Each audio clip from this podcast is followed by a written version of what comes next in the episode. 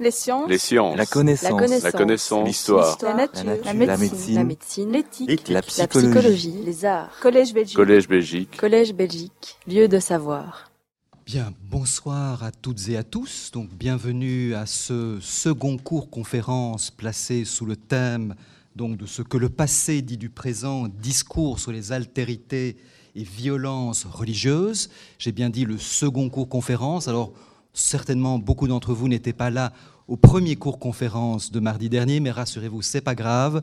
Vous avez manqué le premier épisode, mais il faut pas connaître le premier épisode pour euh, découvrir ou comprendre le deuxième épisode. Donc avant que Monique Weiss vous introduise euh, le cours conférence d'aujourd'hui, je vais brièvement la présenter. Elle me rendra juste après l'appareil. Donc Monique Weiss est euh, chercheur qualifié du Fonds national de la recherche scientifique et maître d'enseignement à l'Université libre de Bruxelles. Elle est docteur en philosophie et lettres et elle s'est spécialisée dans l'étude des rapports entre politique et religion en Europe occidentale à l'époque moderne. Dans ce cadre, elle s'intéresse plus particulièrement aux littératures de combat et aux écrits d'opinion dans les domaines français, germanique et anglais. Par ailleurs, elle a dirigé le Centre interdisciplinaire d'études des religions et de la laïcité à l'Université libre de Bruxelles entre 2013 et 2016. Elle est actuellement présidente de Babel, l'association belge pour l'étude des religions. Donc, comme euh, mon collègue l'a annoncé, je vais lui rendre l'appareil. Ralph de Koning est professeur d'histoire de l'art, de l'art à l'Université catholique de Louvain, où il dirige le département d'archéologie, d'histoire de l'art et de musicologie. Et il co-dirige aussi le Centre d'analyse culturelle de la première modernité, le GEMCA. Il est membre de la classe des arts de l'Académie royale de Belgique et son expertise est dans le domaine de la théorie et de l'histoire des images religieuses au premier âge moderne, donc à l'époque qui nous concerne, qui nous réunit tous les deux et même tous les quatre, les quatre participants de, euh, de ce projet collectif euh, autour euh, des discours sur les altérités et les violences religieuses.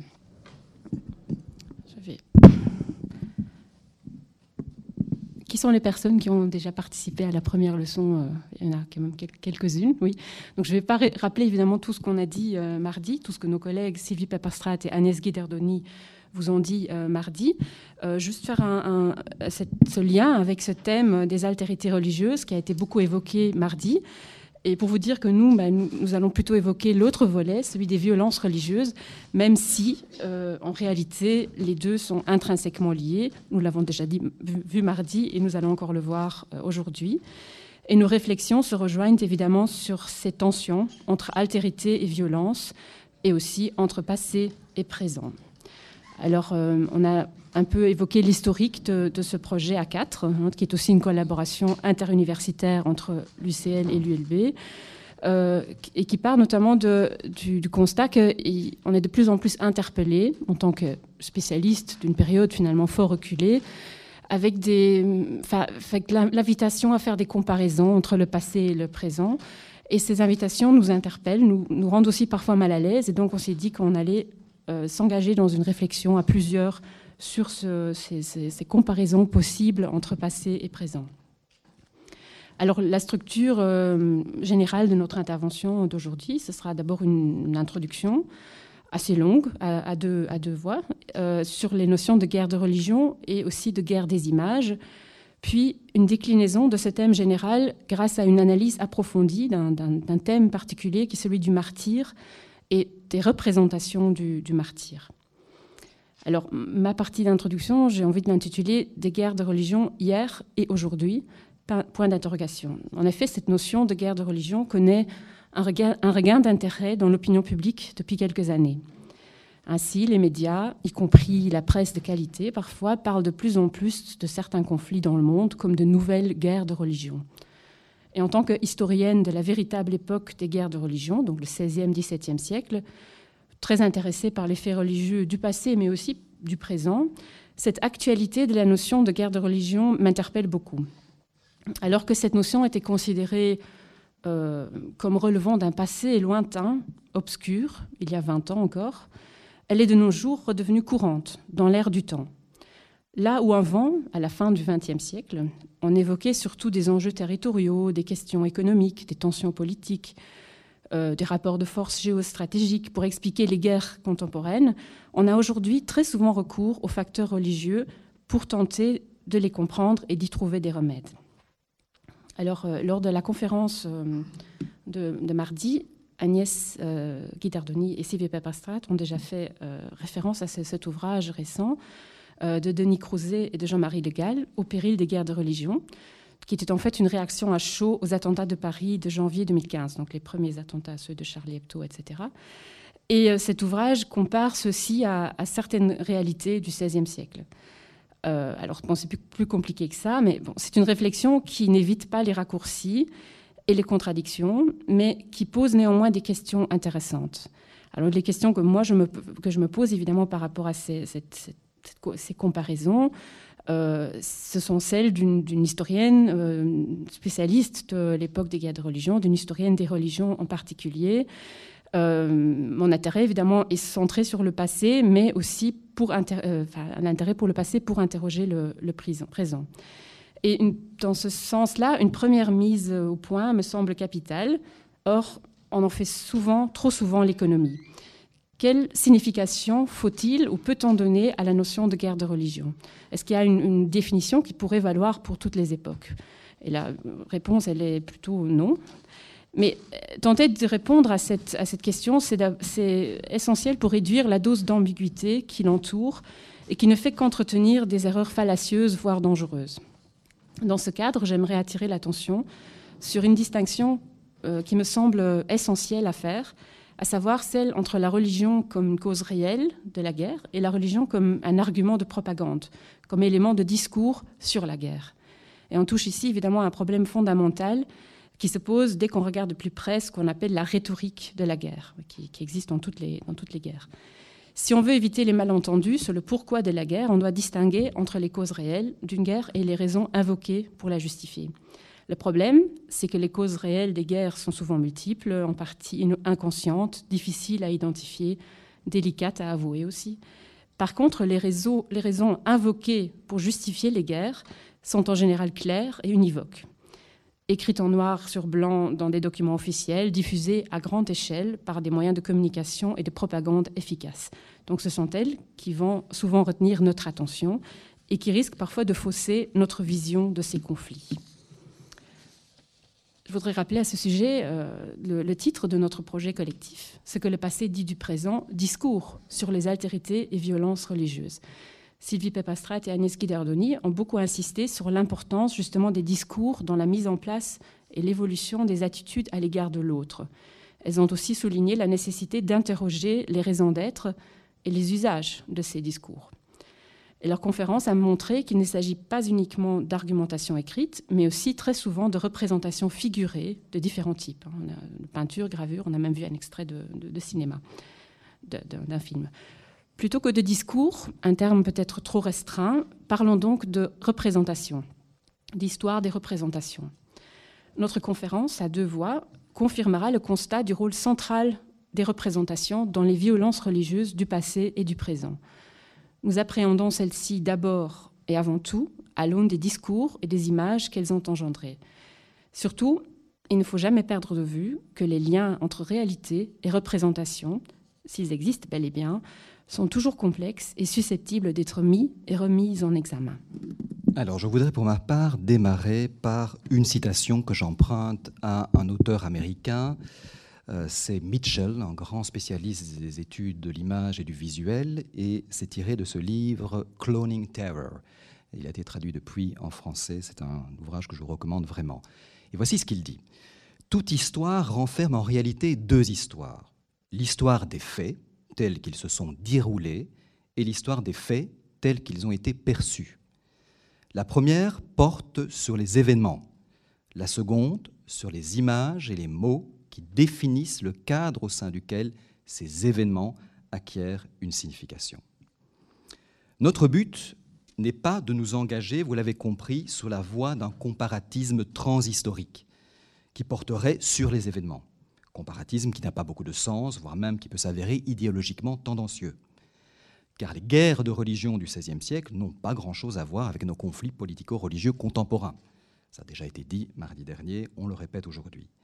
En revanche, il est bien plus intéressant d'envisager le comparatisme sur le terrain des représentations.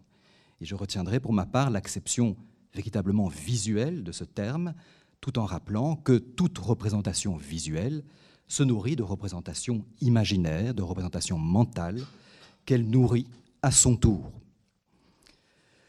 Commençons donc par un exemple concret de comparaison. Testons cette comparaison et puis nous allons approfondir euh, ces liens.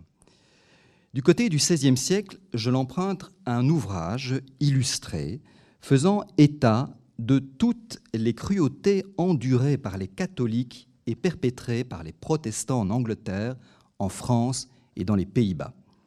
Il s'agit du bien nommé, et vous avez la page de titre sur les yeux, certes pas, pas, la page de titre de la première édition, mais peu importe, du bien nommé Théâtre des cruautés des hérétiques de notre temps, publié à Anvers en français, dans sa traduction française en 1588, l'édition latine ayant précédé d'un an cette édition française.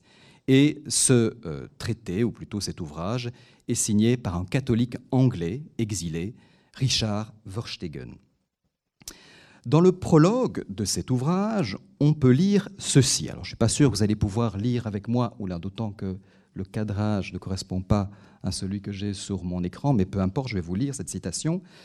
Messieurs, donc c'est vraiment le début, le tout début de ce texte. Messieurs, nous avons dressé ce théâtre afin de vous représenter les misérables tragédies que les hérétiques ont jouées en notre Europe, et pour vous faire voir, les hérétiques, donc les protestants, et pour vous faire voir ce qu'ils ont commis et perpétré. Je passe un extrait ou quelques phrases. Il n'y a bouche qui le peut déclarer, main qui le peut écrire, ni esprit qui le peut concevoir, tant s'en faut qu'il eût taille, c'est-à-dire prenait image, gravure, gravure c'est tailler, qu'il eût taille qui le peut représenter à vos yeux. Et effectivement, ce théâtre des cruautés est accompagné de 29 gravures, dont je vous en montre une seule ici, extrêmement cruelles, en tout cas montrant, exhibant cette cruauté des protestants à l'égard des catholiques. Donc ce qui compte dans cette citation, comme dans le titre de l'ouvrage, est l'analogie théâtrale. Une tragédie se joue en Europe dont les protestants sont les acteurs et plus encore les auteurs et les metteurs en scène. Par ailleurs, Verstegen souligne clairement que la violence ne peut être dite ou écrite, car on ne peut en concevoir toute la cruauté. Seule, et c'est bien ça sa conclusion, seule l'image est à même de faire voir l'indicible et peut-être même jusqu'à un certain point l'invisible. Cette insistance sur le témoignage de l'image se retrouve dans d'autres martyrologes catholiques, genre sur lequel nous reviendrons un peu plus tard, comme l'histoire des martyrs du Japon, rédigé par le jésuite Nicolas Trigot, ouvrage publié en 1624, nous sommes un peu plus tard dans l'histoire, et que nous déporte de l'Europe des guerres de religion vers les nouvelles terres de mission, où les missionnaires, ici jésuites, endurent aussi le martyr. On peut lire dans la préface, et c'est l'extrait que j'ai euh, reproduit à l'écran, parce que vous y verrez des tourments propres aux tyrans de ce pays-là, c'est le Japon, qui sont assez difficiles à concevoir, même, même idée, hein, difficiles à concevoir. L'imprimeur les a fait graver en des planches qui sont en tête de chaque livre et qui vous en donneront parfaite connaissance. Des planches de ce type, même euh, stratégie visuelle, une exhibition de la cruauté, cette fois-ci des bourreaux japonais, des scènes de décapitation qui peut-être en rappel de plus récentes dans notre histoire. Les images aident donc à croire ce qui dépasse l'entendement. Cette violence étant, je l'ai dit, indicible tant la cruauté est inimaginable. Elle ne peut être que vue pour être crue. D'où le choix de Verstegen comme de Trigot de compléter leurs ouvrages de gravure exhibant toutes les atrocités subies par les chrétiens. Ces images saisissantes, qui n'ont d'ailleurs pas dû manquer de susciter une fascination macabre auprès de leur lectorat, sont en effet conçues pour frapper l'imagination. Frapper l'imagination non plus des témoins de ces exécutions, mais celle d'un public européen découvrant ces images atroces grâce aux moyens modernes de l'image reproductible, soulignons quand même cette petite révolution dans l'histoire des images, même cette grande révolution qu'est l'apparition de la gravure, donc de l'image reproductible et diffusable à très large échelle. Ne commentons pas plus avant ces images sur lesquelles je reviendrai plus tard et passons à un exemple plus récent. Il s'agit de l'exécution par des adolescents embrigadés sans doute par Daesh de 25 soldats syriens en juillet 2015. Déjà assez éloigné par rapport à l'actualité la plus brûlante, mais néanmoins qu'on conserve encore dans nos mémoires, en tout cas dans la mienne. Jusque-là, rien de très surprenant quand on sait que les exécutions les plus atroces sont commises quotidiennement par l'État prétendument islamique. Mais quand on découvre les images, et je montre d'abord euh, le théâtre de ces images, on comprend tout l'enjeu d'une mise en scène de la mise à mort, puisque ces prisonniers furent exécutés, et je vous épargne euh, les scènes vraiment d'exécution, furent exécutés sur la scène de l'antique théâtre de Palmyre, témoin d'un patrimoine multiséculaire. Et cela en plus avec, qu'on découvre à travers ces clichés qu'on trouve facilement sur Internet, hein, avec un large public rassemblé pour l'occasion, public sans doute en partie captif. Un public non seulement local, on le découvre, mais également un public planétaire, puisque les exécutions ont été scénographiées pour être captées par les caméras et diffusées à l'échelle mondiale par tous les moyens médiatiques dont dispose Daesh. On peut donc parler ici aussi d'une théâtralisation de la violence grâce aux moyens techniques les plus modernes mis au service d'une propagande des plus sophistiquées. On l'oublie peut-être un peu trop souvent. On est très loin des vidéos, en effet, amateurs filmant les revendications d'Al-Qaïda dans des grottes obscures dans les années 2000. De récentes enquêtes et même certaines fuites ont d'ailleurs permis de démontrer que bon nombre des exécutions de Daesh sont filmées en studio par plusieurs caméras. Et tous les moyens techniques qu'on peut imaginer euh, dans un monde du cinéma d'aujourd'hui. Qu'est-ce qu'un tel rapprochement transhistorique nous apprend sur la représentation de la violence? Et plus encore sur sa perception à travers la représentation Bien sûr, il faut prendre conscience que les moyens techniques ont considérablement évolué entre le XVIe et le XXIe siècle. C'est une évidence, vous l'avez constaté. Par ailleurs, soulignant que cette première comparaison ne porte pas sur les intentions qui ont présidé à cette médiatisation de la violence, car de ce point de vue, les deux événements rapportés en images ne sont pas comparables. Du côté de Verstegen ou de Trigo, il s'agit de dénoncer les atrocités commises par les protestants ou par les, les Japonais, le terme de martyr étant à comprendre, dès lors en son sens premier, de témoin d'une foi inébranlable. Du côté de Daesh, il s'agit de procéder à une publicité de la terreur à des fins propagandistes. D'un côté donc une exaltation des victimes, de l'autre une promotion des bourreaux et de leur prétendue juste cause. Au-delà de ces différences essentielles, j'insisterai pour ma part sur les points communs en matière d'usage des images. Ces images sont aussi, on en vient au titre de notre cours conférence, ces images sont aussi conçues pour, entre guillemets, témoigner des idées et des idéologies qui justifient ces violences. À ce titre, elles peuvent également être dites martyrs, mais toujours au sens étymologique du terme. Mais aussi, soit dit en passant, et ce n'est pas en passant parce que ça veut devenir essentiel dans la suite de mon propos, mais aussi dans un sens beaucoup plus concret. Et ça, c'est peut-être plus compliqué à comprendre. C'est ce que montrent à nouveau certaines gravures, et notamment celle-ci, toujours tirée du théâtre des cruautés, où vous assistez à une scène de destruction et de profanation. Hein, vous voyez que les protestants à gauche s'en prennent à un tombeau, hein, ils brisent l'image et ils euh, extraient le corps qu'ils mutilent encore, qu'ils continuent à mutiler alors que ce corps est vieux de plusieurs siècles. Donc, une gravure où les images apparaissent elles aussi comme les victimes de la violence protestante. Il faut ici se rappeler que la promotion du martyr participait alors à l'entreprise de légitimation du culte des saints et de leurs images, qui est une question âprement débattue au XVIe et encore au XVIIe siècle. De sorte qu'il n'est pas rare de rapprocher, d'une part, la destruction des images par les iconoclastes, mimant souvent de véritables exécutions. Hein, vous avez à gauche une image iconoclastée, d'ailleurs redécouverte dans un charnier d'images à Berne. Hein, donc vous voyez qu'on ne la détruit pas totalement, on la décapite, comme vous voyez euh, les protestants procédant aux actes iconoclastes dans une église des anciens Pays-Bas. Droite. Donc, il n'est pas rare de rapprocher d'une part la destruction des images par les iconoclastes, mimant de véritables exécutions, et d'autre part les supplices infligés aux catholiques. On comprend alors mieux comment les images iconoclastées ont pu être élevées au rang de véritables martyrs dont on peut et dont on a exhibé les mutilations.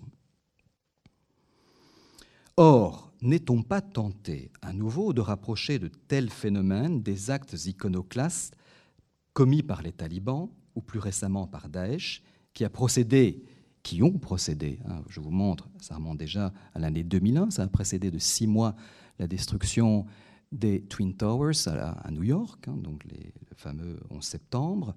En février de la même année, les talibans dynamitent les Bouddhas de Bamiyan. Hein, c'est cette euh, scène que vous voyez, le Bouddha avant sa destruction, l'explosion et la destruction.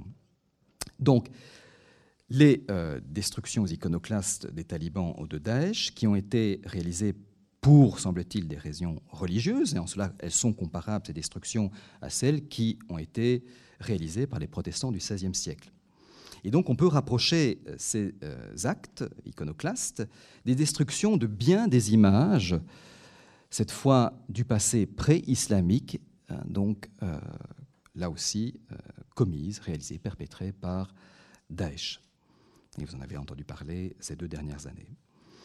On peut toutefois douter de ces motivations prétendument religieuses, et cela en raison précisément de la médiatisation de ces actes iconoclastes, avec ce même paradoxe d'une iconophobie ou d'une iconoclastie dont on fait la publicité par une diffusion imagée. On use de l'image pour témoigner de sa haine des images. Un riche paradoxe. Tous ces exemples introductifs démontrent clairement qu'il importe d'envisager la manière dont toute guerre et toute forme de terrorisme, quelle que soit l'époque, font image, se mettent en scène avec des objectifs propagandistes, qu'il s'agisse de propager la terreur ou l'idéologie qui la sous-tend. Pour révéler les enjeux et les mécanismes de la médiatisation de la violence qui prend le prétexte de la religion, je voudrais vous montrer l'importance de disséquer les images aussi bien de la War on Terror, donc de la guerre contre la terreur, selon le célèbre slogan de l'administration Bush, guerre qui, comme vous le savez, a pu prendre l'aspect d'une véritable croisade, autre terme riche de sens complexe utilisé depuis ces années 2000 et jusqu'à nos jours, et qui est à l'origine, elle aussi, de bien des violences. Donc, il faut euh, disséquer les images aussi bien de cette guerre contre la terreur que celle de la War by Terror, donc la guerre par la terreur, mise en œuvre par Al-Qaïda et plus récemment par Daesh. Ces guerres doivent être approchées dans leur dimension imagée et imaginaire. Mais, et c'est là le problème, un imaginaire devenu réalité. Car ce que je voudrais pour ma part démontrer, c'est que la guerre contre ou par la terreur est essentiellement une guerre des images hein, qui deviennent euh, réelles. Certes, vous pouvez réagir à, cette, à ce genre d'hypothèse ou d'affirmation, cette assimilation de la guerre à l'image pourrait paraître quelque peu réductrice. Aborder le terrorisme ou la torture comme seule affaire d'image et d'imagination peut même sembler assez choquant quand on sait que des hommes meurent sous par les bombes ou souffrent des tortures qui leur sont infligées. Et pourtant, je cite Mitchell, que j'avais déjà cité en introduction, c'est justement là que se trouve une part essentielle de leur réalité opératoire. Expliquons-nous. L'imaginaire est, selon Mitchell et tant d'autres, l'imaginaire est constitutif de la réalité. Il importe dès lors de comprendre le processus qui confère une réalité à l'image, comme il importe de considérer également la façon dont ces guerres et ces actes terroristes se nourrissent d'images, la façon même dont ils se construisent comme images, jusqu'à donc les incarner dans les faits, faits qui à leur tour génèrent une nouvelle série d'images et nourrissent un imaginaire. On comprend dès lors mieux comment la guerre par la terreur ou contre la terreur ce qui revient bien souvent au même, est une guerre par et contre l'image. Elle vise certaines images tout en en mobilisant d'autres de manière à terrifier, démoraliser, choquer ou traumatiser l'ennemi.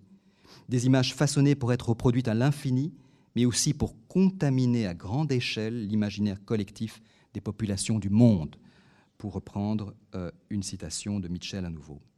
En 2005, le numéro 2 d'Al-Qaïda s'adressait en ces termes prémonitoires au chef d'Al-Qaïda en Irak. Je te dis que nous sommes en train de mener une guerre, et plus de la moitié de cette guerre, plus de la moitié, a pour théâtre, je souligne trois fois ce terme que nous avons déjà rencontré, a pour théâtre le champ de bataille des médias.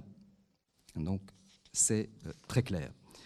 Si la guerre qui se mène au Proche-Orient, avec ses extensions mondiales, a quelque chose d'effrayant pour nous, c'est non seulement en raison du grand nombre de victimes et des atrocités qui y sont commises, mais d'autres conflits dans le monde sont bien plus meurtriers ou sanglants, mais plus encore en raison de sa médiatisation planétaire. Et le 11 septembre 2001 est de ce point de vue inaugural, car les attaques du World Trade Center ont utilisé les propres armes médiatiques de l'Occident pour les retourner contre celui-ci. Hein, je ne vais pas revenir sur ces épisodes qui ont été tant commentés, ces épisodes, ces événements qui ont été tant commentés, mais sachez, souvenez-vous que le premier impact euh, sur la première tour a été très peu filmé, pour la bonne raison que ça a été la surprise générale. En revanche, toutes les caméras du monde étaient tournées sur les deux tours lorsque l'avion, le deuxième avion, a percuté la deuxième tour. Et ça n'a pas manqué à l'époque aussi de créer tant d'analogies avec les pires films catastrophes euh, produits par euh, les États-Unis et, et, la culture même mondiale, ça vient au-delà des États-Unis, mais en tout cas certainement par Hollywood. C'est dans ce même imaginaire qu'ont puisé ceux qui les ont commis, ces attentats. Il s'agit de combattre la société du spectacle avec les armes mêmes de la société du spectacle. Mais ne nous engageons pas plus avant sur ce terrain contemporain, revenons plutôt à une qui a été annoncée, une des modalités d'expression de cette violence, dont il s'agit de questionner la dimension religieuse, et cette forme, on l'a dit, c'est celle du martyr.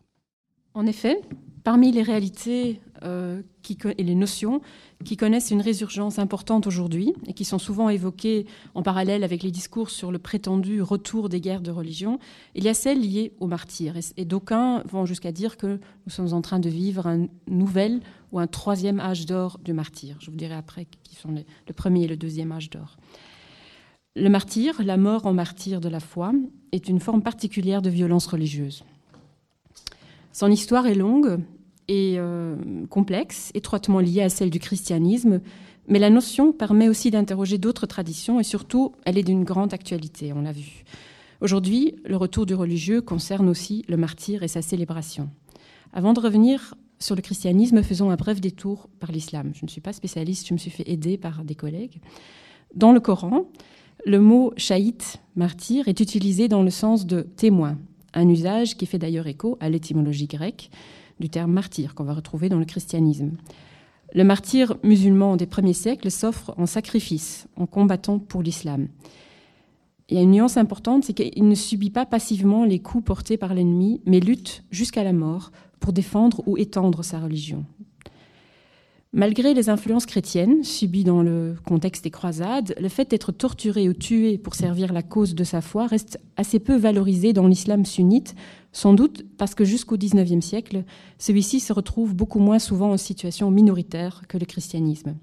Or, la valorisation du martyr est surtout présente dans les minorités religieuses.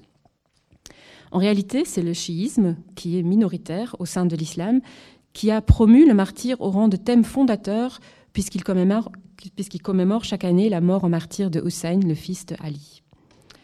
Mais euh, en réalité, donc, euh, à part dans le chiisme, la vogue des passages à l'acte sous la forme d'attentats suicides est récente.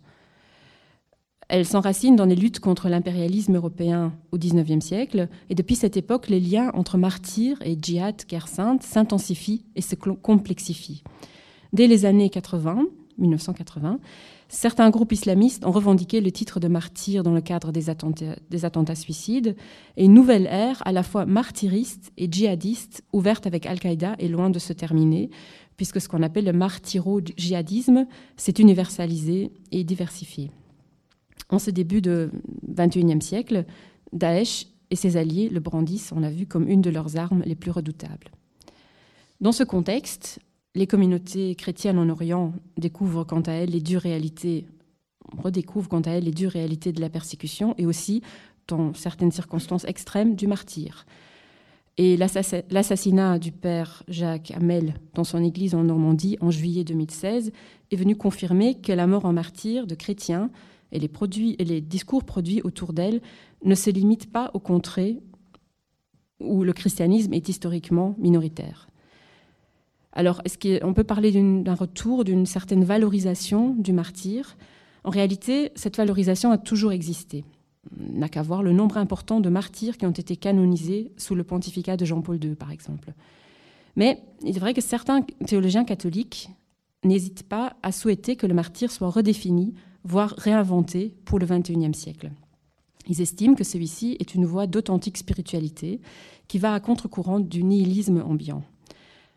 Euh, certes, leurs propos concernent probablement, enfin certainement, euh, le martyr au sens large et métaphorique. Quand on les lit, on le comprend peu à peu. En d'autres termes, l'esprit des sacrifices qui rend capable d'accepter les souffrances au nom de l'amour divin. Et je cite une phrase de, de cet ouvrage, Repenser le martyr, paru en 2008, de charger sa croix du fardeau de la réalité.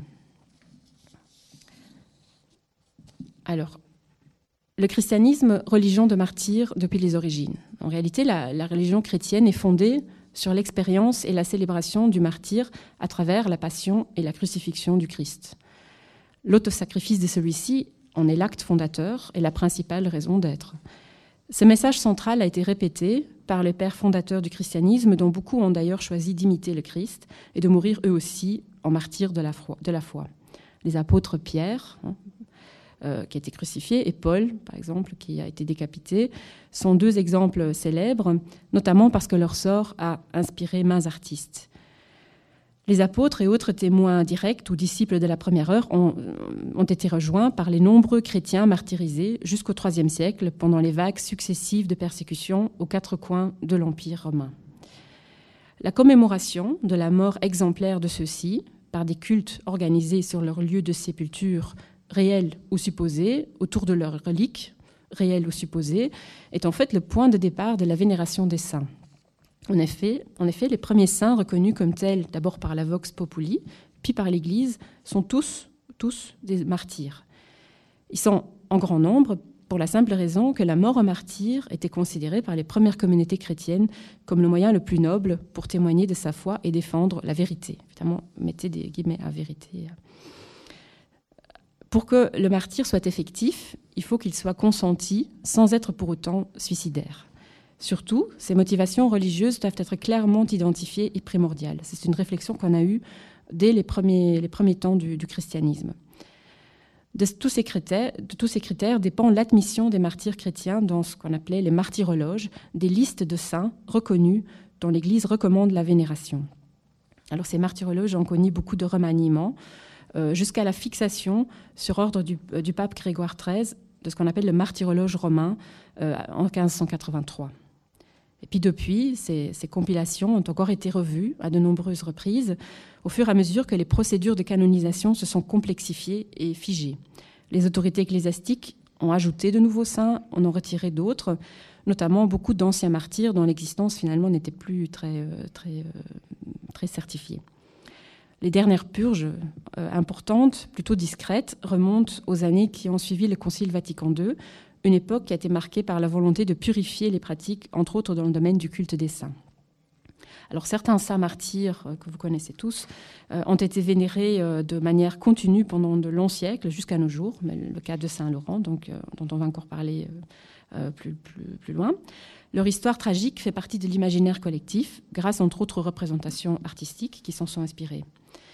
Mais de nombreux autres martyrs ont toujours leur place dans le martyrologe romain, mais ne font plus l'objet de dévotion populaire. Il par exemple le, cas de, Polycarpe, Saint Polycarpe, qui était un des premiers martyrs dont le sort bien, euh, était bien documenté grâce à des, un récit rédigé par des témoins oculaires, mais en fait, aujourd'hui, plus personne ne sait vraiment qui est Saint Polycarpe, sauf vraiment les, gens qui, enfin, les spécialistes.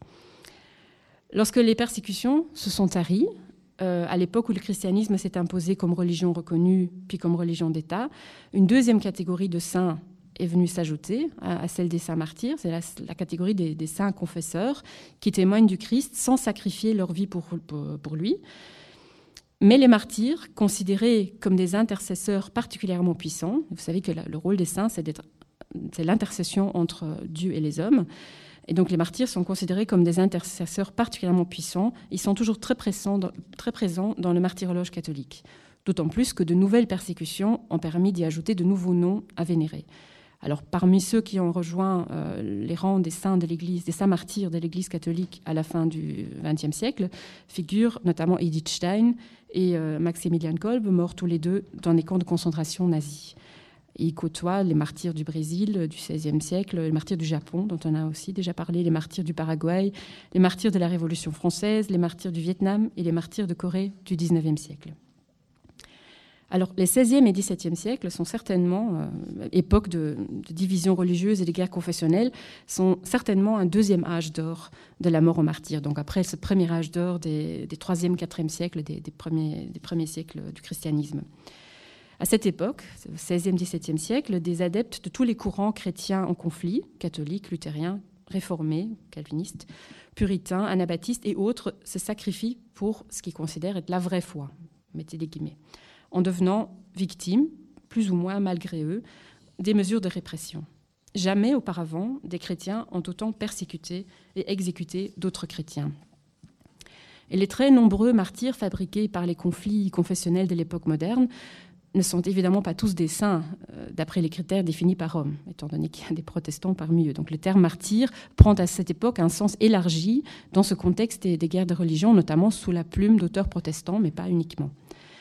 Sont martyrs pour leur propre camp, toujours, tous ceux qui meurent pour leur foi dans des persécutions religieuses menées par des États considérés comme impies et qui agissent en connivence avec des autorités religieuses ennemies. Ainsi, il y a des martyrs protestants en terre catholique, des martyrs catholiques en terre protestante, des martyrs anabaptistes, spiritualistes, etc., un peu partout.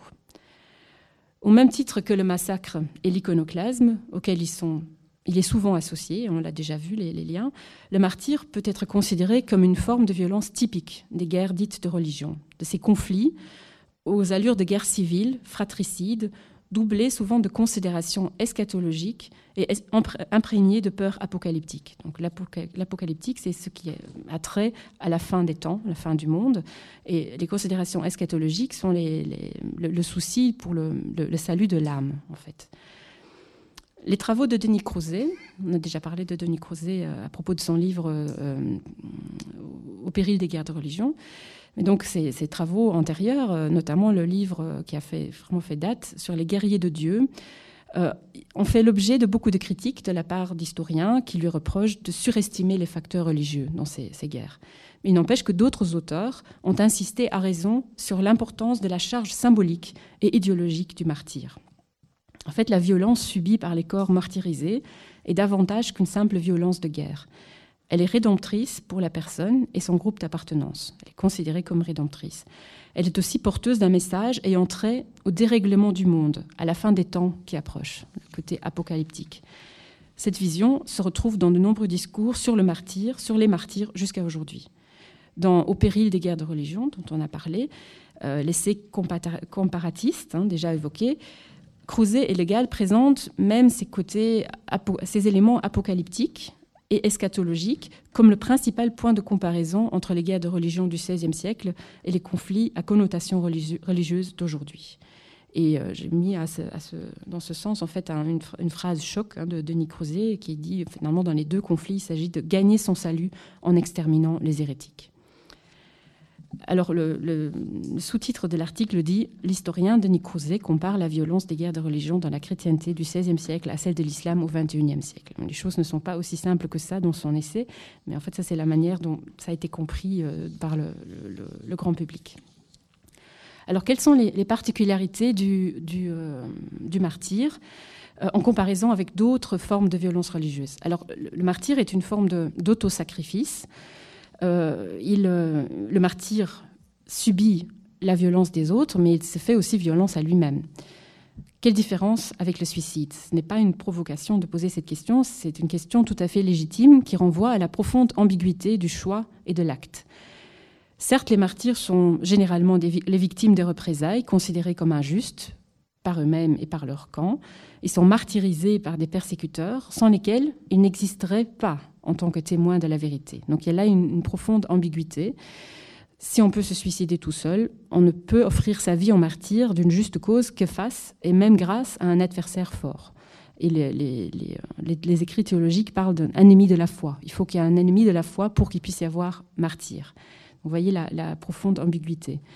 Les frontières entre suicide et martyr ont toujours été floues, au point de susciter le malaise des théologiens parce que mains martyrs ont en fait couru devant l'arrestation et l'exécution, les désirant, les provoquant, dans le but de sanctifier leur vie et surtout leur mort par cet ultime sacrifice de soi. Les marges sont minimes entre le refus de fuir la persécution pour survivre et le fait d'adopter de manière plus ou moins consciente et délibérée des comportements à risque pour provoquer ou hâter l'issue funeste. Donc on peut dire qu'à la justification théologique de cette forme d'autosacrifice, euh, qui permettrait de la distinguer du suicide, acte considéré comme désespéré et gratuit, est assez fragile. Il faut insister aussi, voilà, une forme d'autosacrifice distincte du suicide. Il faut insister aussi sur, la double nature du martyr, qui est à la fois un acte individuel, lié à un choix personnel, et un exemplum, investi d'une forte charge communautaire un, exemple, en fait, un modèle. Nous retrouvons ici l'étymologie du terme martyr, qui vient du, euh, grec euh, et qui signifie témoignage. Bref, chaque martyr est un exemple pour sa communauté, un modèle à suivre ou du moins à ériger en idéal. Les martyrs témoignent de la vérité, entre guillemets, de leur religion, aussi et principalement à l'intention des autres adeptes de celle-ci, hein, des adeptes présents et futurs. Donc s'il y a bien un projet de conversion ex externe vers l'extérieur, donc convaincre les ennemis, il y, a, il y, a, surtout un projet de conversion vers l'intérieur. Euh, le, le, martyr remplit en fait une mission de consolidation de la foi à l'intérieur du groupe persécuté. Ce faisant, il ravive et fortifie l'esprit communautaire jusqu'à susciter de nouveaux martyrs. Et euh, désigner une personne comme un martyr est par essence laudatif. Donc euh, une personne tuée pour ses idées ne sera jamais reconnue comme martyr par ceux qui l'ont condamnée au contraire, elle ne pourra obtenir cette reconnaissance que de la part de son propre camp. Ce constat permet de soulever la question délicate du rapport au martyr de l'autre, au martyr des autres. Et là, on revient, revient au thème de l'altérité. Les martyrs des autres, on ne les qualifie pas de martyrs, on les qualifie d'impies, d'hérétiques, de rebelles, indignes de pitié. Ce qui cimente les identités collectives, ce sont avant tout les discours que la communauté en quête de cohésion et de légitimité construit et diffuse au sujet de ces martyrs, en niant et en minimisant ou, en minimisant l'existence de ceux des autres. Vous voyez l'importance des, discours à nouveau. Le martyr existe d'abord par les reflets et les échos, plus ou moins lointains, qu'il fait naître et qui assurent son rayonnement. Son efficacité dépend largement de sa mise en scène, nous l'avons déjà vu, de la perpétuation de la mémoire de celle-ci. Ainsi, les martyrs font parfois l'objet de véritables cultes de commémoration et nous avons vu que euh, finalement le, le, ils sont à l'origine du culte des, saints dans, le christianisme, de la vénération des saints dans le christianisme. De manière plus générale, de véritables entreprises de propagande ont été mises en place au fil des siècles pour célébrer les vies et morts exemplaires des martyrs. Donc la médiatisation du martyr est une condition indispensable à sa mission de conversion religieuse au sens très large du terme, donc à la fois externe et aussi et surtout interne, et de renforcement identitaire. Or, il s'agit là d'un autre paradoxe que je trouve intéressant à souligner. Cette, cette médiatisation est difficile à combiner avec l'exigence de discrétion et d'humilité, dont la théologie catholique a fait une importante caractéristique du martyr chrétien. Le martyr n'est pas censé euh, vouloir se montrer en spectacle, il est censé être discret et, humble, en fait. Alors qu'en fait, le, martyr ne peut exister que s'il est euh, médiatisé, s'il euh, fait l'objet d'une médiatisation. Alors, quels, sont les supports de cette médiatisation? Quels ont été ces, supports? Alors, il y a d'abord eu des, discours théologiques sur le martyr, euh, j'en ai déjà un peu parlé, mais euh, à côté de ces discours théologiques, il y a surtout une importante littérature hagiographique qui n'a cessé de fleurir depuis les écrits des premiers pères de l'Église et qui a connu des moments d'apogée au Moyen Âge, à l'âge baroque, puis au 19e, 20e siècle. Alors, un, des textes hagiographiques les plus connus, c'est la légende dorée de Jacques de Voragine, euh, qui est vraiment le fleuron, de cette tradition, rédigée au milieu du XIIIe siècle et largement diffusée à travers la chrétienté latine. Et dans cette légende dorée, les saints martyrs sont surreprésentés. Ils le sont généralement aussi dans les livres de piété qui encouragent la vénération des saints à l'époque moderne et contemporaine. Et, certaines métaphores, en fait, qui remontent euh, aux origines, enfin, aux origines du christianisme, sont reprises et développées à souhait dans tous les écrits apologétiques euh, ultérieurs. Par exemple, l'image du sang qui ensemence l'Église, qui remonte en fait à Tertullien. Alors il y a aussi, à partir de la fin des guerres de religion, euh, la mise en place d'une spiritualité du martyr ou une mystique martyrielle qui va surtout se développer dans le cadre de certains ordres religieux. Donc en fait, il n'y a plus de, martyrs euh, au sens euh, premier du terme. Et ce qu'on va faire, c'est on va valoriser une, autre forme de, de, martyr qui est étroitement liée au principe de l'ascétisme. Donc on va, on va promouvoir euh, le, désir de martyr, euh, on va promouvoir euh, le, fait de valoriser l'âme plutôt que le, corps, et on va diffuser cette, cette mystique martyrielle, notamment dans les, dans, les ordres religieux féminins au XVIIe, au XVIIIe siècle. Et là, on, a à nouveau cet usage plus métaphorique de la notion de martyr qu'on retrouve chez, les chez certains théologiens aujourd'hui. Mais finalement, le genre le plus euh, parlant de, mise en scène, de célébration, de promotion du martyr est sans conteste celui des martyrologes protestants et catholiques des XVIe et XVIIe siècles. Alors, euh, le poète Agrippa d'Aubigné distingue en fait pour cette période, enfin, en tout cas pour les guerres de religion en France, deux grandes périodes le temps des feux, l'époque des premiers bûchers, euh, des hérétiques, en d'autres termes, le temps des martyrs, et puis le temps des fers, le temps des, guerres proprement dites, des guerres civiles, des massacres qui les, accompagnent. Mais en fait, il faut ajouter un troisième temps, le temps où finalement la violence s'apaise ou en tout cas devient plus intériorisée et, euh, qui devient le temps des, premières commémorations, de la mise en place d'une mémoire des atrocités subies, mais une mémoire qui est confessionnellement orientée, une mémoire protestante et une mémoire catholique de l'autre côté. Et c'est surtout pendant ce troisième temps qu'une véritable guerre de l'opinion va se mettre en place, notamment via des publications qui célèbrent les victimes de la répression religieuse et leurs martyrs, en discréditant évidemment la sauvagerie, voire la barbarie, pour reprendre un terme qu'on a évoqué mardi, des persécuteurs. Donc l'époque des guerres de religion remet au, goût du, du, jour les martyrologes, ces compilations de vies de martyrs qui cadencent le culte des saints depuis les premiers siècles de l'Église. Évidemment, le terme martyrologe va prendre un sens beaucoup plus large à cette époque-là, puisqu'il y a aussi des martyrologes protestants. Euh, ces, ouvrages vont jouer un rôle déterminant dans les entreprises de propagande que les différents camps, camps confessionnels mettent en place et perfectionnent à partir du milieu du XVIe et euh, jusqu'au XVIIe siècle. Euh, ce sont des outils efficaces au service des identités rivales, mais aussi des armes redoutables dans les discours de haine contre l'autre. Euh, les historiens se sont beaucoup interrogés, à raison, sur le statut des martyrologes comme une source fiable. Est-ce qu'on peut les utiliser pour connaître les réalités socio-religieuses qu'ils mettent en scène? Est-ce qu'on peut vraiment les utiliser comme, une source fiable pour étudier euh, les, les, réalités euh, historiques? En fait, ce sont les protestants qui signent les premiers martyrologes et les dates de parution de ceux-ci au milieu du XVIe siècle ne sont pas anodines. Euh, après un essor rapide, les différents courants réformateurs connaissent des revers. À ce moment-là, ils passent par un moment de crise, de remise en question. Et la deuxième génération ressent déjà le besoin, dans ce moment de, crise, de regarder en arrière pour mieux préparer l'avenir, pour se donner du courage en quelque sorte. En montrant l'horreur des persécutions, les martyrologes cherchent à raviver, à entretenir l'esprit de résistance et de combat dans un, premier temps, et puis peu après, ils deviennent avant tout des supports de la mémoire protestante.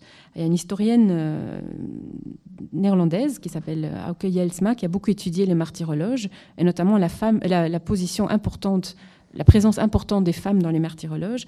Et elle dit euh, que, je cite, les premières éditions des martyrologes protestants sont des armes, les suivantes sont des monuments. On pourrait dire la même chose des martyrologes catholiques. Alors, du côté protestant comme catholique, des deux côtés, les auteurs des martyrologes s'appuient sur un célèbre adage euh, qui est celui de, Tertullien, un père de l'Église du 2e, 3e siècle Le sang des martyrs est la semence des chrétiens. La vogue des martyrs relève d'abord de la nostalgie pour les débuts de l'Église. Une origine rappelée par les auteurs de, tous les martyrologes, qu'ils soient protestants comme Jean Crespin ou catholiques comme Richard Verstegen. Pour les protestants, le fait d'inscrire leurs corélégionnaires martyrisés dans la longue lignée des martyrs chrétiens des premiers siècles donne plus de légitimité à leur cause euh, euh, et, aussi aux propos euh, martyrologiques qui célèbrent les sacrifices des, des, protestants. Au-delà, il s'agit de montrer que les nouveaux courants, donc le protestant, sont davantage fidèles à l'héritage du christianisme primitif que l'Église romaine, évidemment. Et euh, les auteurs réformés, évidemment, ils sont confrontés à, un paradoxe, c'est qu'ils récusent la vénération des saints, ils veulent évidemment éviter d'ériger leurs martyrs en saints, en, nouvelle forme de, saints, et donc euh, éviter de transformer leur martyrologe en nouvelle forme, en nouvelle agiographie.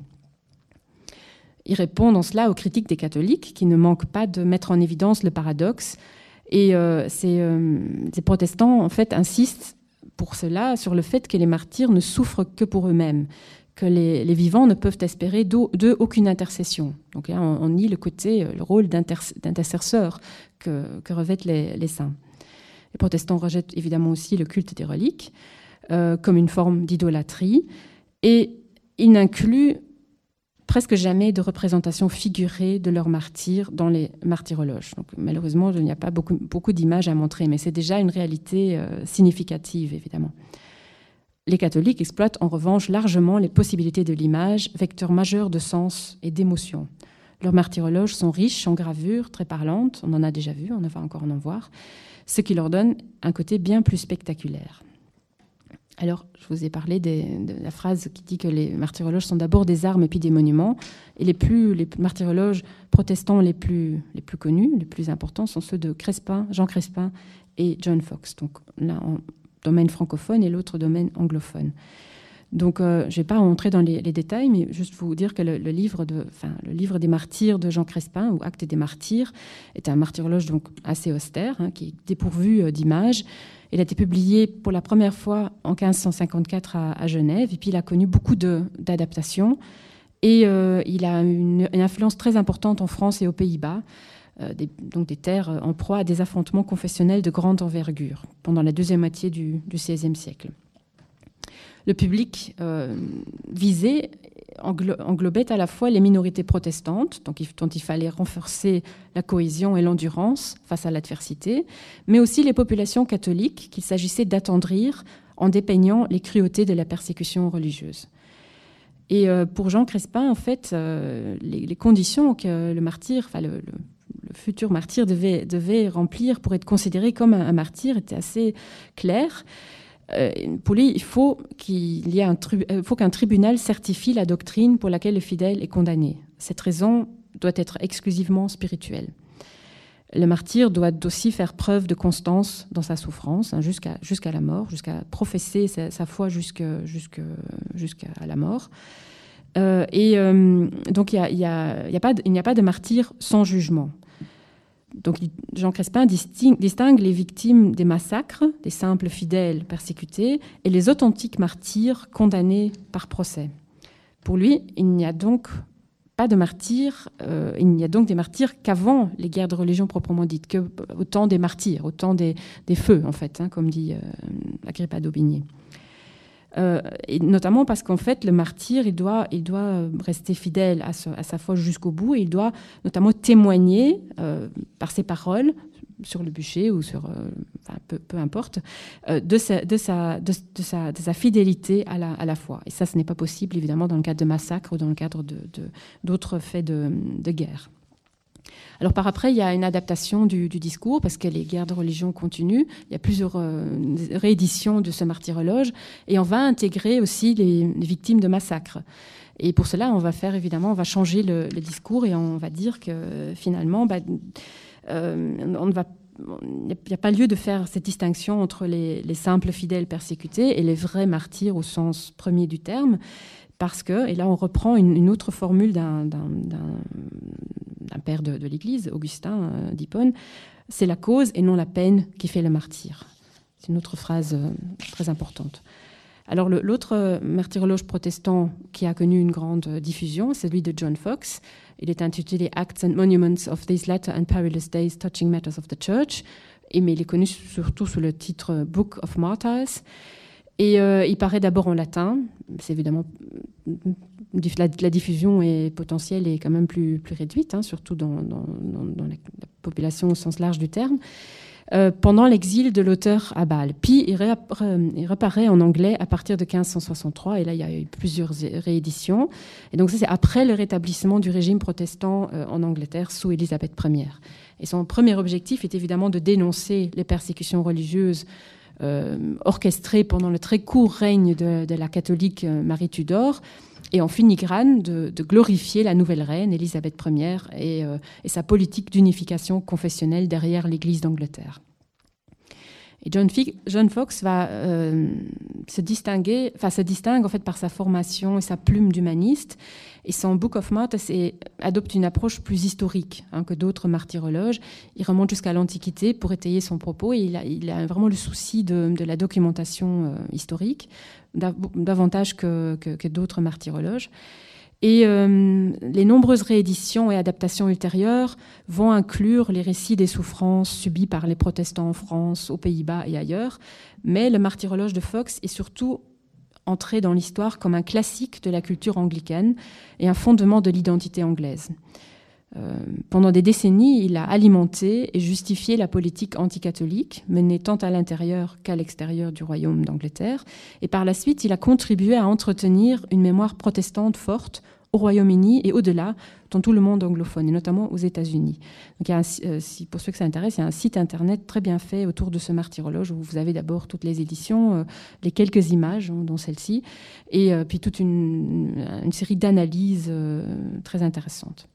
Alors le martyrologe catholique le plus connu est celui de Richard Verstegen, dont Ralph de Koning nous a déjà parlé et va encore nous parler.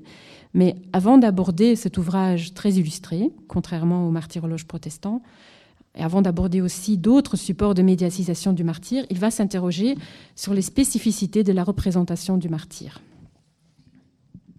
Justement, afin d'amorcer cette réflexion, ce rapport du martyr à l'image, rappelons qu'une des caractéristiques des premiers martyrs chrétiens est d'être morts notamment pour avoir refusé d'adorer les images des faux dieux.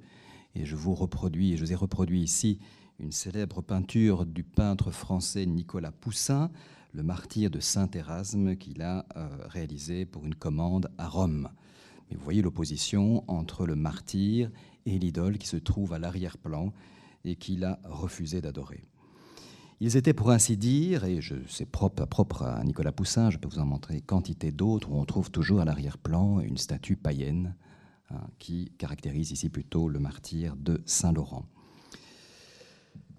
Ils étaient, pour ainsi dire, ces martyrs sacrifiés en raison de leur refus de sacrifier aux idoles. Le christianisme a ainsi pu construire cette opposition entre, d'une part, les martyrs devenus d'authentiques images imitant par leur sacrifice au plus près le modèle du Christ, l'image la plus authentique qui soit, et d'autre part les idoles mensongères et mortifères des païens et infidèles de tous bords. Ce qui prouve bien que le martyr et la sainteté sont avant tout des affaires d'image, pas seulement, mais surtout et avant tout des affaires d'image. Le martyr doit faire image ça a été dit, et on le répète, s'exhiber, se mettre en scène comme image vivante, prête à mourir et mourant. Le martyr est donc un spectacle, ce qu'il était dès les origines romaines, mais un spectacle dont l'horreur doit se transformer en jubilation. Tel est, à nouveau, autre riche paradoxe, le paradoxe de ce spectacle du triomphe par la souffrance et la mort. Et ce qui compte ultimement dans cette exhibition de la violence et de la mort, c'est évidemment, on l'a déjà vu euh, dans euh, les propos qui ont précédé les miens, c'est l'effet d'émulation. Or, pour que ce témoignage de la vérité par le spectacle d'une mort exemplaire produise une véritable contagion mimétique, il se doit d'être médiatisé. Pour illustrer cela, je n'ai retenu qu'un seul exemple, qui me semble assez représentatif de cette iconographie du martyr. Je c'est pas ceux deux-ci, je, les ajoute aux trois précédents. L'exemple que je vais vous citer, il s'agit de 32 fresques commandées par la Compagnie de Jésus et réalisées entre 1572 et 1585 par un célèbre artiste maniériste de l'époque, le Pomarancio. Et cela pour l'église de Santo Stefano Rotondo à Rome, qui était à l'époque l'église du collège hongrois de la Compagnie de Jésus. Ces fresques représentent, là vous les voyez de loin, ici un détail, ces fresques représentent dans un style maniériste les supplices des premiers martyrs chrétiens. Rien de très original, si ce n'est la, violence déployée, sans, très crue même. Ce qui est intéressant de noter, c'est que cette imagerie, et ça, ça justement devient beaucoup plus intéressant pour notre propos d'aujourd'hui, était avant tout destinée à enflammer le zèle des élèves du collège, donc des apprentis jésuites, appelés eux aussi à témoigner de leur foi par le sacrifice. Elle fut d'ailleurs rapidement diffusée, cette série de peintures fut rapidement diffusée et imitée à travers l'Europe par le moyen à nouveau de la gravure. Une première série circula dès 1583, vous voyez que c'est exactement, contemporain du théâtre des cruautés de Verstegen. Il fut diffusé, donc ces gravures furent diffusées sous le titre d'Ecclesiae Militantis Triumphi, titre là aussi extrêmement évocateur. Accompagné de textes, ces images étaient essentiellement, et là je vous ai mis la peinture de Santo Stefano Rotondo et sa reproduction gravée. Ces images étaient essentiellement destinées aux missionnaires jésuites envoyés en terre protestante. Plutôt que de les effrayer en leur montrant le danger que de telles missions représentaient pour ces missionnaires, ces images contribuaient plutôt à nourrir cette quête du sacrifice. Or, sur ce terrain missionnaire, on retrouve cette alliance étroite entre l'image du martyr et le martyr de l'image, ce qui a donné le titre à notre cours conférence ou représentation. J'en veux pour preuve l'un des récits reportés par Verstegen dans son théâtre des cruautés. C'est le seul récit qui nous transporte hors des terres européennes vers les lointains rivages du Nouveau Monde, et ce qui nous ramène d'ailleurs au cours conférence de mardi pour ceux qui étaient là. Il s'agit du martyr du père jésuite Ignace de Acevedo et de ses 38 compagnons se rendant au Brésil. Il s'agit là d'un récit qui connut, euh, je le souligne, une grande postérité, puisqu'il occupa une place d'honneur dans les martyrologes catholiques et particulièrement jésuites, cela, ça c'est pas un martyrologe, jusqu'au soulier de satin de Claudel. La gravure qui accompagne le texte nous montre ce massacre collectif perpétré en juillet 1570 par des corsaires, mais des corsaires huguenots, protestants, au large de l'île de la Palma, dans les Canaries. Parmi les premières relations de ce massacre, on compte celle du catholique Mathieu de Launois, qui place dans les bras du principal protagoniste, que vous voyez ici flottant euh, au devant de l'image, donc du principal protagoniste, donc ce Ignace de Acevedo, le tableau d'une annonciation. Dans la gravure du théâtre de Verstegen, celle que vous avez sous les yeux, cette image de l'Annonciation se transforme, comme vous le constatez, en une statue de la Vierge à l'enfant. Hein, c'est peut-être un détail, mais je pense que vous percevez ça. Une statue de la Vierge à l'enfant qu'étreint au premier plan le chef de mission et qui semble soutenir telle une planche de salut. Le 6.1, donc le texte qui accompagne cette image, insiste sur la perte irréparable causée aux hommes du Nouveau Monde, ceux qui sont sur le point d'être évangélisés, causée à ces hommes par la noyade de la mission brésilienne. Et je cite ce texte Rejetant des chrétiens à la fois toujours connus, empêche qu'elles soient des païens entendus, à la fin qu'en ignorance ils meurent et erreur. Les pauvres ils n'ont pas, profité, euh, ils n'ont pas pu profiter de cette évangélisation. L'exportation des images, vous avez ici une belle preuve, ça suppose que ce bateau portait en son sein de nombreuses images, en tout cas au moins sept vierges à l'enfant. L'exportation ou l'importation des images apparaît ici comme l'un des principaux vecteurs dans la conversion des nouveaux peuples. Le geste d'Ignace de Acevedo apparaît dans ce contexte on ne peut plus significatif. Il illustre à merveille cet attachement des jésuites, cet attachement le plus concret, le plus viscéral à l'image. Le geste du jésuite redouble en quelque sorte celui de la Vierge, tenant dans ses bras le Christ, authentique image de Dieu. Plus fondamentalement encore, il nous révèle cette logique de l'être à l'image, c'est-à-dire cette volonté de conformation à l'image du Christ qui euh, motive, mobilise les jésuites et qui se retrouve ici violemment contestée par la mutilation des corps et des images entreprises par les protestants. Vous voyez des morceaux des corps euh, dont les bras ont été coupés, des morceaux de corps qui flottent euh, dans la mer. Cette mutilation entre d'ailleurs en résonance, comme l'a suggéré Franck Lestringant, qu'on a déjà cité mardi dernier, et qui nous ramène euh, à la thématique de ce dernier cours conférence, ne manque pas d'entrer en résonance avec l'imaginaire du cannibalisme amérindien, imaginaire friand de ces scènes cruelles où l'on observe avec un mélange de fascination et de dégoût le démembrement des corps.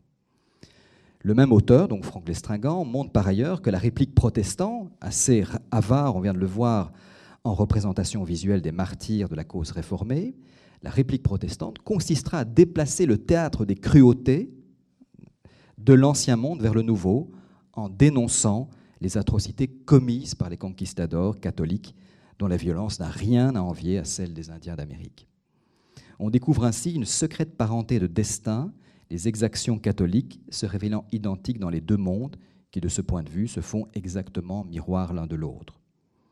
Ce qu'incite la propagande autant catholique que protestante, c'est la haine de l'image de l'autre. Et je cite à nouveau Franck Lestringant, Donner à voir, c'est ici donner à détruire et justifier du même coup les tueries récentes, indiens, maranes et protestants de toute confession. Faisons retour au cas jésuite. Cette visée apologétique de l'image du martyr, on la redécouvre dans un autre écrit jésuite du début du XVIIe siècle, la peinture spirituelle du père Louis Richaume. Publiée à Lyon en 1616, elle nous parle du même épisode, lui aussi reproduit en gravure et commenté par ce père jésuite. Je le cite. Regardez le piteux dégât de ces agnelés égorgés. Voyez leurs plaies ruisselantes. Ces textes abondent en images extrêmement violentes. Le pathétique de la scène culmine dans la mort exemplaire de ce bon père. Alors je vais vous montrer un détail. Hein, donc la scène, c'est exactement la même scène que vous avez vue dans la gravure de Verstegen, bien sûr traitée différemment puisque c'est un autre graveur. Et je vais vous montrer un détail. Hein, ce détail est pris au milieu du bateau. Cette fois, les cornes ne sont plus euh, à l'eau. Donc le pathétique de la scène culmine dans la mort exemplaire de ce bon père, ayant la tête fendue, qui tient l'image de la Vierge entre ses bras, que cet insolent et forcené soldat lui veut arracher des mains et ne peut. vous voyez ici cette scène qui est écrite, hein, non pas celle-ci, mais celle-ci. La sculpture de Verstegen redevient peinture, qu'un huguenot tente en effet d'arracher des mains du jésuite, représenté sur le point d'être frappé par le glaive d'un autre pirate. Vous ne le voyez pas, c'est à l'arrière-plan. La lutte pour l'image est rendue ainsi de manière encore plus visible. On ne pouvait mieux exprimer le triomphe de l'image sur la mort, qui par contiguïté assure celui du martyr jésuite, dont l'exemple héroïque ajoutera une touche supplémentaire au glorieux tableau de la Compagnie de Jésus, désireuse d'être la plus ressemblante à son modèle dont elle porte le nom, le Christ. On renoue ainsi avec le sens donné au martyr, expression paroxystique de la conformation à la volonté divine. Et je cite Richaume, Ainsi jadis, les chrétiens euh, croissaient à mesure qu'ils étaient atterrés et martyrisés. On grandissait à mesure qu'ils étaient martyrisés. Les représentations du martyr ne sont plus tant conçu pour susciter la haine du bourreau, comme c'était encore le cas chez Verstegen, que pour encourager l'amour de la victime et le désir de l'imiter dans le sacrifice à la plus grande gloire de Dieu. Revenons pour terminer à la guerre contre la terreur menée par l'Occident et à la guerre menée par la terreur du côté de Daesh. court-circuit temporel, excusez-moi, mais qui va nous amener progressivement vers notre conclusion, et puisque c'était aussi le but de ces deux conférences, de faire dialoguer ces deux temps. Plutôt que d'insister, comme je l'ai fait en introduction, sur les moyens médiatiques mis en œuvre par Daesh pour propager la violence et créer un même phénomène d'émulation, suscitant de nouvelles vocations aux martyrs, soit dit en passant très différentes de celui des jésuites du XVIe, XVIIe siècle, puisque ces morts en martyrs de Daesh, djihadistes, doivent semer préalablement la mort, ce qui n'est pas du tout le cas euh, des martyrs jésuites. Hein, il, y a beaucoup de choses à dire d'ailleurs sur la figure du martyr et du kamikaze, qui ne sont pas du tout à confondre. Donc je voudrais plutôt explorer le versant occidental. Hein, ça vaut la peine parfois de regarder vers nous. Explorer le versant occidental d'un terrorisme qui, lui, est totalement privé d'image, en dehors de celle diffusée par le cinéma hollywoodien. Contrairement au terrorisme de Daesh, le terrorisme, terrorisme spectacularisé, la torture pratiquée par l'armée américaine, entre autres, ne se montre pas. Seules des images volées ou euh, des fuites ont mis le feu aux poudres, et ce sont des images, de ce point de vue, très différentes des images construites par Daesh. Ne pas confondre les, deux régimes euh, visuels ou iconiques. Parmi ces fuites visuelles, il est une image, vous vous rappelez peut-être de cette image, qui a joué un rôle primordial. Et d'ailleurs, c'est quasiment à cette image que Mitchell consacre tout son livre que je vous ai cité en introduction. Donc il est une image qui a joué un rôle primordial, d'aucuns ayant même prétendu qu'elle aurait mis fin, une fin toute symbolique certes, à la guerre contre la terreur, à cette croisade morale et militaire contre la barbarie menée par le gouvernement Bush. Et donc vous vous souviendrez peut-être qu'en 2004 furent révélées les photographies des scènes de torture réalisées par l'armée américaine dans la prison d'Abu Ghraib. Parmi ces images particulièrement choquantes, d'avilissement, d'humiliation, je vous montre que celle-ci, une photographie a retenu l'attention jusqu'à devenir une véritable icône planétaire, peut-être effacée par les images bien plus violentes qu'on a pu connaître ces quatre dernières années. Mais pour l'époque, c'est une image qui fait le tour du monde, une véritable icône, tant pour les mouvements de protestation contre la politique belliqueuse des États-Unis que pour les mouvements djihadistes de tous bords. Il s'agit donc de celui qu'on appelait l'homme à la cagoule, en anglais le backman, qui est rapidement devenu l'emblème d'un conflit inutile et illégitime, un peu à la façon dont la photographie de la petite vietnamienne s'enfuyant nue de son village incendié a pu signer en 1968 la défaite morale des États-Unis au Vietnam.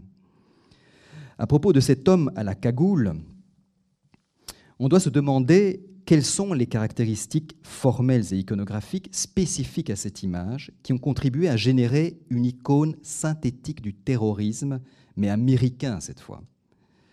Sa force est de réactiver une multitude d'images séculaires, euh, oui, une multitude d'images séculaires et religieuses qui réunissent des figures de la souveraineté et de l'abjection issues des traditions chrétiennes, juives et musulmanes, à commencer bien sûr, vous le devinez, et notamment à travers toutes ces reprises que j'évoquerai par la suite, euh, l'iconographie de la crucifixion, mais aussi celle de l'Inquisition, ou plus proche dans l'histoire du Ku Klux Klan, la cagoule révélant une troublante analogie ou similarité entre la figure du tortionnaire et celle de la victime. Toutes ces formes de rimes visuelles expliquent en grande partie pourquoi une telle image revint et revient constamment hanter la nation, les États-Unis, au nom de laquelle elle a été produite, tout en engendrant des souvenirs écrans de lynchage, de martyrs et de torture. On touche donc là à une des modalités de survivance du passé dans le présent, celle d'une mémoire visuelle qui active ou réactive un imaginaire ancestral, pour ne pas dire archaïque. Or, à l'ère des réseaux et des flux médiatiques, ce genre d'images ont un potentiel extrêmement viral.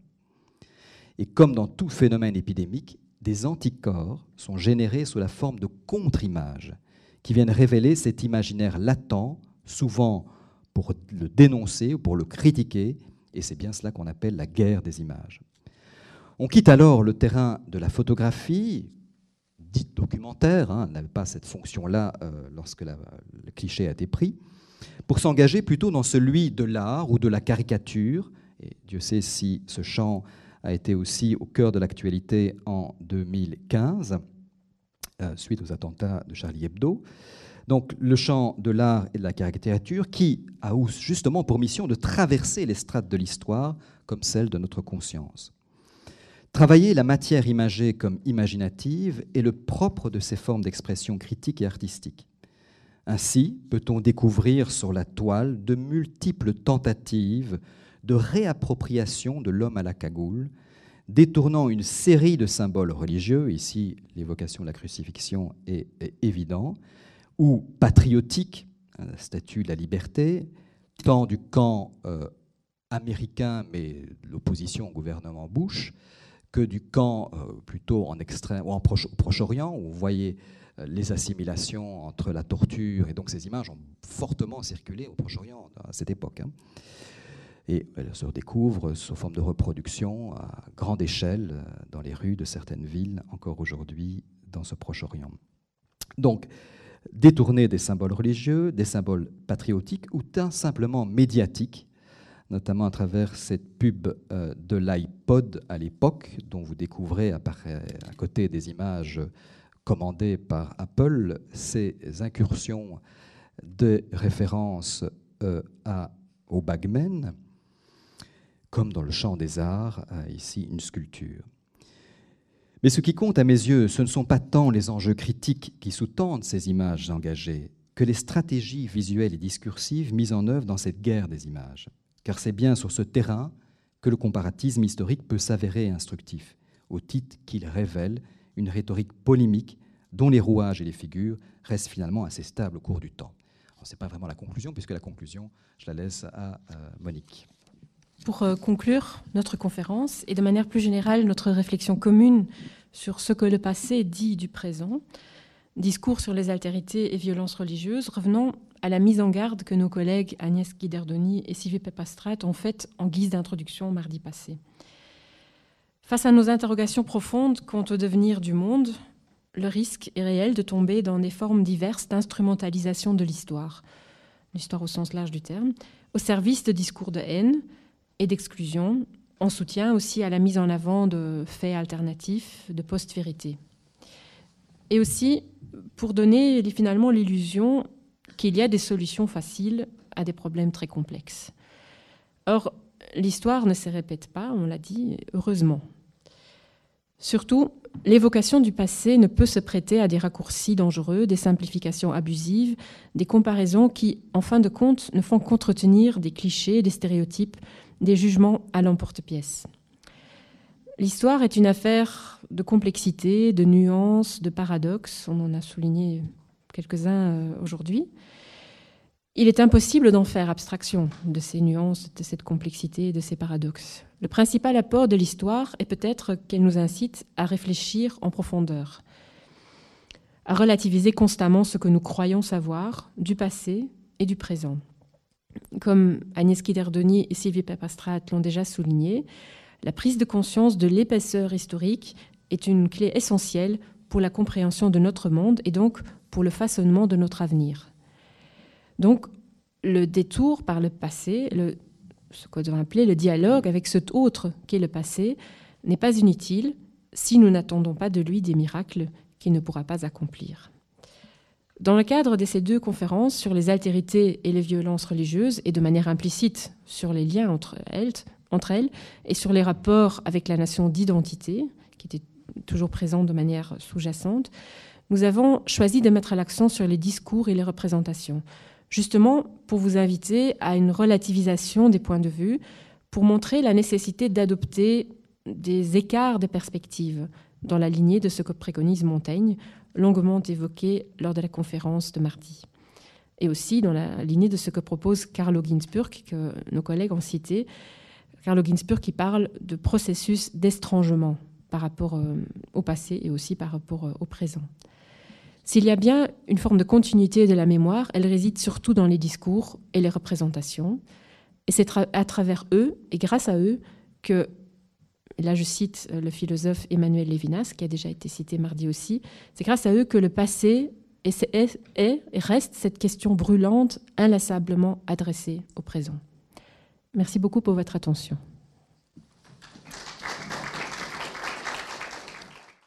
Les sciences. La connaissance. La connaissance. L'histoire. La, nature. La, médecine. La médecine. L'éthique. La, psychologie. Les arts. Collège Belgique. Collège Belgique. Collège Belgique. Lieu de savoir.